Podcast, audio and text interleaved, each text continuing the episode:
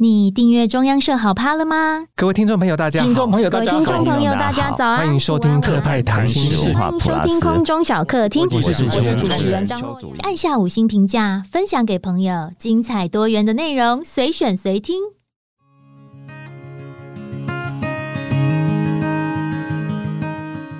搭火车回台湾，看到新生活风土，欢迎收听。刘克襄的小站之旅，搭火车回台湾。今天是第五集，这一集我要介绍台东线。一般人把台东线啊称之为花东线，它主要是从花莲到台东。那我今天想从一个小站，一个传说中到不了的小站，开始谈今天的故事。那传说中到不了的小站啊，呃，叫做山里，山上的山，公里的里。那这个站呢，跟我们所谓的台东线、花东线的其他站最大的不同在于，其他站呢、啊，你如果沿着花东中古的台九线啊，一路啊，沿着台九线走，那车站就在旁边。可是山里站呢，不是。山里站在偏远的山区的山谷，接近河床的地方，所以一般车子是到不了。只有少数的区间车的火车才能够跑到那里，停泊一站以后再继续往下一站走。所以，因为只有火车可以到，所以我们称之为传说中到不了的小站。那我有一次去那里啊。也是因为这样一个到不了，所以特别专程跑到那里。那这个车站大概在十五六年前我去的时候，它有一个很特别的地方，就是那个小站的旁边有一个观景台。我每次爬上那个观景台啊，就可以往四方瞭望。山里这个车站呢，它出来是有一个。大概三四十户人家的阿美族的部落，那有一户闽南人居住的闽南式的老房子在那里。另外还有一间长老教会的教堂，非常小巧可爱，大概里面可以住个二三十个人。哎，做礼拜的时候，那因为非常小，感觉好像是个呃矮人国住的一个小环境。然后它最迷人的是，它周遭都是稻田。然后远远望去，那那个山上有一个山特别的高，那就是台东平原。远望的时候，阿美族跟卑南族称为圣山的都兰山。那都兰山从山里车站看，特别的雄伟高大。那我常常在那边看的时候，就看到这个景象。然后我一直想拍一个画面，就是都兰山在我的前方，可是铁道在下面。那铁道呢，有一辆。火车慢慢的进站，然后我能够拍到这个画面，因为是铁道迷，最喜欢的就是拍这种人家比较不会找到的角度，所以我在那边等了很久。只要火车进来，我就拍一张，不管这个火车有没有停靠，我就是要拍火车进站，然后远远的有都兰山，因为每次火车要进来的时候，站长都要出来拿起那个号志旗在那边指挥。我喜欢这种山、火车跟人的画面，可是我拍了好几次，就觉得非常有意思。是我印象特别深刻，就是有一只小黑狗，每次都跟着穿制服的站长啊出来看火车。然后来大概过了三四年吧，因为那个站我写过一篇文章，就是传说中到不了的小站。那篇文章爆红之后，很多人都去那里。我自己也很喜欢，所以我又再去拜访了一次。我记得那一天是老站长最后一天工作，然后他呢，就是最后的一天的铁道员，他还是穿制服，白色上衣，黑色的长裤，穿西装鞋，然后拿着红色号志旗出来指挥。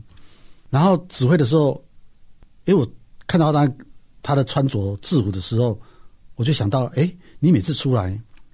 后面都有跟一只小黑狗啊，所以我特别问他：“哎，以前是不是有一只小黑狗常常跟你出来？”他对，你怎么知道？我说因为我每次来这边都看到他，火车来的时候你出来，他就跟着出来。他说对呀，他现在还是这样子啊。那我说哎，既然是这样子，那今天我怎么没有看到小黑狗呢？哦，他说啊，小黑狗今天比较意外啊。他说这几天他魂不守舍，因为小黑狗啊，在这个山区啊，大概是孤家寡人。可是最近又来了另外一只小黑狗，是一只大概是女朋友吧，所以他就魂不守舍，整天就跟着这个另外一只小黑狗玩在一起，连上班都不上班的啊。那我说，他真的是每天都上班了？为什么这么认真跟着你每天上班？是无聊到每天要上班吗？他说也不是，他说会上班的原因是，因为有一天有一辆南下的火车。停靠在山里站的时候，那个站长刚好有还没吃完的池上便当，看到小黑在对他打招呼，他就把池上便当丢给他吃。那小黑吃的那个池上便当以后，他就觉得这个便当太好吃了，然后觉得说每次火车停靠就会有站务员或者是司机拿便当给他吃，他就觉得。这件事实在太美好了，于是从此只要月台的那个站务员就是出来指挥的时候，小黑都一定出来。小黑出来，并不是要工作，他只是期望着又有火车停靠下来，然后有人拿便当给他吃。有些列车长也真的会拿便当给他，所以小黑就是一个等火车便当的一只。啊，小黑狗就对了，好像就有这样的故事。好，那故事到这里，我就在等说，哎，那小黑到底会不会会不会回来？因为我很好奇。结果没想到，等没多久，小黑真的回来了。而小黑回来的时候，远远的还带着他的女朋友。哦，看到哎，怎么两只？就那另外一只啊，大概趴身就跑掉了。就小黑进来，那个小黑进来，我就觉得不太对劲啊，不对，对劲在哪里？他剩下三条腿。我说站长，他我记得他是四条腿啊，怎么变成三条腿？啊，站长说啊，因为旁边呢、啊，我们这个山区部落啊，很多人喜欢弄陷阱。小黑有一次就是不小心被夹断了。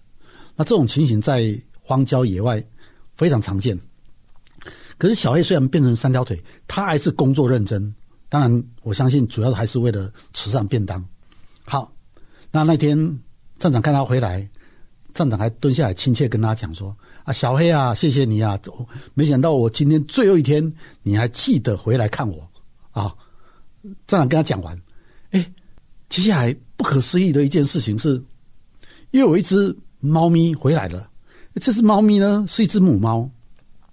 那母猫呢，带了三只小猫回来。啊，站长就说：啊，猫咪，没想到你也回来了。你是不是也是来看我？原来这只猫咪以前跟小黑。是跟站长一起生活在啊、这个山里车站里面的，然后猫咪呢很喜欢睡在小黑的肚子上，可是大概一个多月前呢，猫咪也消失了，那站长也搞不清楚啊，我后来才知道哦，原来猫咪跑去躲起来了，去生小孩，结果他现在站长要走了，他带了三只小猫咪回来看站长，是有这么一个温暖的故事。也许明年，如果说疫情过了，我还真想去再去看那个猫咪，还有再看小黑，还有站长答应我，他说他退休以后，他还不想回台东，他想在山里车站呐、啊，前面那个部落啊，就租一间房子，在那边种菜啊啊耕田啊，就过一个野人般的隐隐居的生活。好，这故事说到这里，有趣在哪里？那天站长也在打包一个箱子，我就说：“哎，你这个箱子里面装的是什么？是自己的东西吗？”他不是，这里面装的是，哎，菠萝蜜，一箱的菠萝蜜。我说：“哎，菠萝蜜在哪里来？”然后：“哎，你看，就在车站旁边呢、啊。原来车站的前面呐、有一棵菠萝蜜树，每年夏天的时候都长很多的菠萝蜜。他就把菠萝蜜装到箱子里面，他就写一个瑞园车站。”等火车来的时候，他就把它放到火车上。火车开到瑞园的时候，把这一箱送给瑞园车站的同事，因为那边的同事啊没有菠萝蜜吃，所以他们决定送到那里。哎，我觉得太有意思了。那我在想，瑞园这个车站我没去过。另外是我要问站长说，那瑞园车站你送他菠萝蜜，他们送你什么？站长说，好像记得他有送给我红甘蔗。我在想啊，对哈、哦，瑞园车站那附近，在台九线上，你如果开车经过，你就知道那边常常会卖就黑色那种的红甘蔗。那因为我记得，所以有一天，那一天还不跟红甘蔗跟菠萝蜜有关，因为我是铁道迷。有一个妈妈啊，她带小孩子旅行，有一天突然写一封信给我，说：“老师，你知不知道台湾哪一座车车站呢、啊？旁边就有企鹅。啊，当然，他讲的企鹅不是真的野生动物那种企鹅，台湾根本不可能有，北极也没有，只有南极有哈。他讲的是一个公园里面可能有这样的水泥的塑像企鹅长相的，或什么大象啊这样子东西。啊，我那时候也不知道啊。”可是因为想去瑞园看红甘蔗生长的情形，也了解一下瑞园车站长什么样子，所以我就跑去瑞园车站看。也没想到一到了瑞园，哎，正门口居然有一对企鹅站站在那里啊！突然想到，这个企鹅不就是那个妈妈提到的吗？我马上就问站长说：“哎，请问一下，这里怎么会有企鹅摆在前面啊？”他说：“我们这个瑞园呐。”小村镇，什么都没有，可能只有一家面包店、一家理发厅，连便利商店都没有。那小孩子呢，在这里读书，他没有什么乐趣哈。呃，总不能整天看电脑啊，玩电动游戏啊。所以，我们这里有一个小公园，本来就有一对水泥企鹅在那里。车站在改建的时候，这公园要废弃掉。那这两只企鹅，大家觉得说，我们这边的村子里面的父母啊。在带小朋友要去看一个比较有新鲜的东西，一个外面世界的东西，他们觉得企鹅是一个很有代表性的一种动物。那这个动物呢，不能因为把公园拆掉，把企鹅就丢掉了，所以他们特别把这两只企鹅啊移到火车站的前面摆在那里，让小朋友还可以看得到。虽然小朋友人口也非常少了哈，学校都快要保不住了。好，反正就有这个故事。那那一天我就印象很深刻。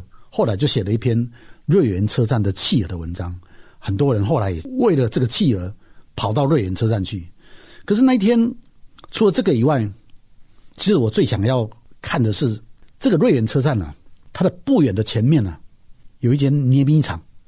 听说日治时代就保留下来的捏米厂，那种木造结构的捏米厂，那是一个非常精密的木造的木器的。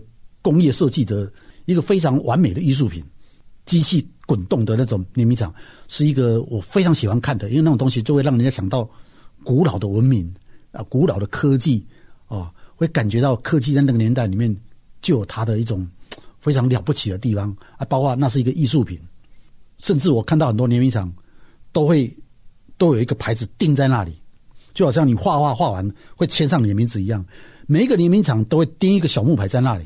告诉你它来自哪里，它的名字叫什么名字，然后很多那个木造联名厂贴的名字啊，很吸引我是，他都几乎都写东市某某某。那为什么是东市呢？因为东市以前是一个以林木为主的一个小镇山城啊，东市嘛，所以很多地方碾米厂都是东市这边的人去，可是客家人这边做这个碾米厂，我看到好几个都是这样子，所以我也想去看。瑞园的碾米厂是不是也是这样？就后去了那里，我才发现哦，这个碾米厂不对哦，这个碾米厂是用水车诶，一般都是用机械动力转，它居然是用水车，可能以前用水车的还不少。就看到以后，我非常的惊艳，就更要想去看。可是那一天大概是门关着吧，那个水车的碾米厂没有打开，哦，我就有点点失望。可是因为要去看这个碾米厂，虽然没有开，可是突然间有一个灵感，因为那个碾米厂啊离瑞园车站很近，我突然间就想到，这个碾米厂没有，那我是不是可以去再一路往北啊？就关山、有池上、有富里、有玉里，这是整个花东县呐、最多稻米盛产的地方，就是这个花东县以南这个区域。后来因为有这个记忆啊，我就决定说。以后有空啊，就一站一站的碾米厂去拜访，去找一下，看还有没有这样的百年的木造的碾米厂，像瑞园一样的。何况这些都是大镇，比较大的村镇，像关山啊、玉里啊、池上，那比瑞园都大很多啊，热闹很多。那碾米厂应该更多，所以它更有可能有百年的维持完整的碾米厂。像瑞园那一间，好像那时候已经没有在运作了，所以我想看还在运作的，或者还保持更完整的。于是我就有空的时候就一站一站去旅行，而且那个时候。碾米厂给我一个讯息是什么？就是说，凡是车站的前面，通常不远的地方，就一定有碾米厂。原因很简单，就碾米厂一定是在城市比较繁华地方，交通比较发达的地方。同时呢，因为碾完米，有的米可以借由火车去运送，所以碾米厂它有某一种意义啊。对我来讲，在火车旅行里面，后来我就开始去找。这种日治时代百年的碾米厂，看那样的碾米厂还在不在？结果有一次到关山一看，哇，碾米厂好几间，可能每一间都现代化。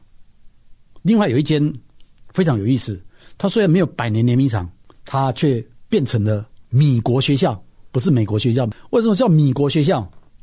都稻米的米，因为碾米厂已经不再使用了，那这个是一个闲置空间嘛。那闲置空间怎么用呢？他就把闲置空间拿来当做稻米的博物馆，变成农夫市集，变成认识农业稻田自然生态的这样的一个空间。他放进了很多的当地的关山的人文风物在里面。诶，这样子的一个联名厂，当然就非常有创意了。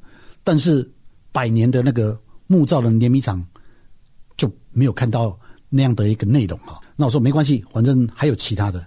后来我又到了富里，但富里的联名厂都已经变成现代化了。那有一次是到池上，那一次我非常惊艳。池上那一次是也在车站不远，呃，那是到去拜访多利米故事馆。那那个多利米是梁正贤先生他创办的一个一个稻米的一个品牌。